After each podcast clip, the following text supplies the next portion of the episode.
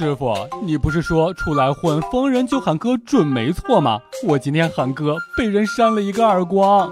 俗话说不打笑面人啊，是哪路英豪啊？我爸。你也真是的，一点眼色也没有。这个年纪你就应该喊大爷啊。笑不笑由你。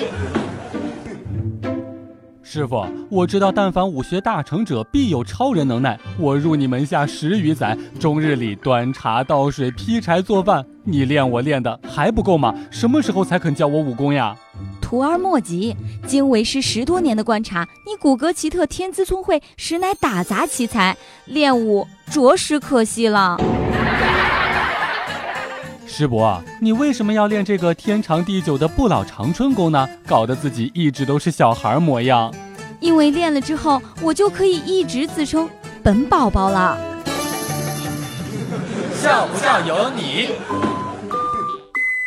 徒弟，为师教你的这套拳法一定要后发制人，出招比对方越晚越好。师傅，难道你是要教我太极拳啦？不，我这是教你猜拳。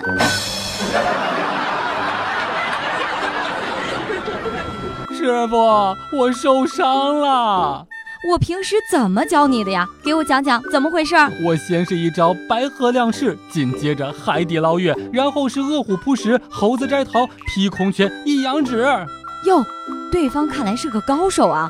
他是用什么招式打败你的？他他拽我的头发。